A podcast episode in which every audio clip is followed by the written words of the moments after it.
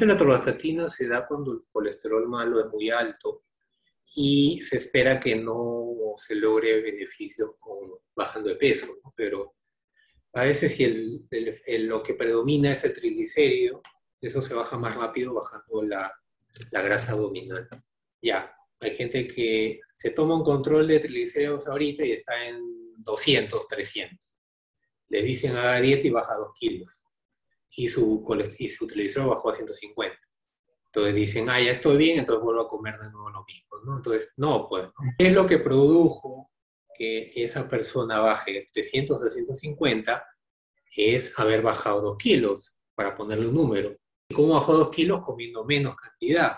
Entonces, la idea es que siga comiendo lo mismo para mantener ese peso. Pero, ¿qué pasa si la persona dice, ah, ya estoy bien, entonces vuelvo a comer normal?